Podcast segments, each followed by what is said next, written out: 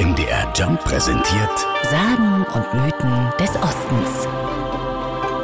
Jedes Jahr zum Nikolaus gibt es in Kühlstedt im Eichsfeld eine ganz besondere Leckerei. Den Weckemann.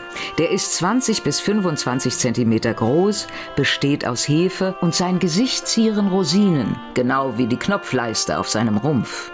Ende des Zweiten Weltkriegs brachte ein Bäckergeselle aus dem nahen Duderstadt den Weckemann nach Kühlstedt.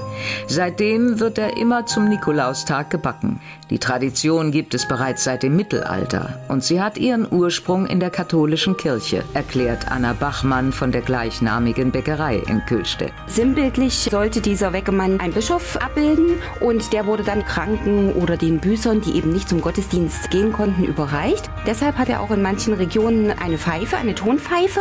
Das bedeutet nämlich, wenn man die umdreht, dann ist das der sogenannte Bischofsstab und daher rührt das eigentlich.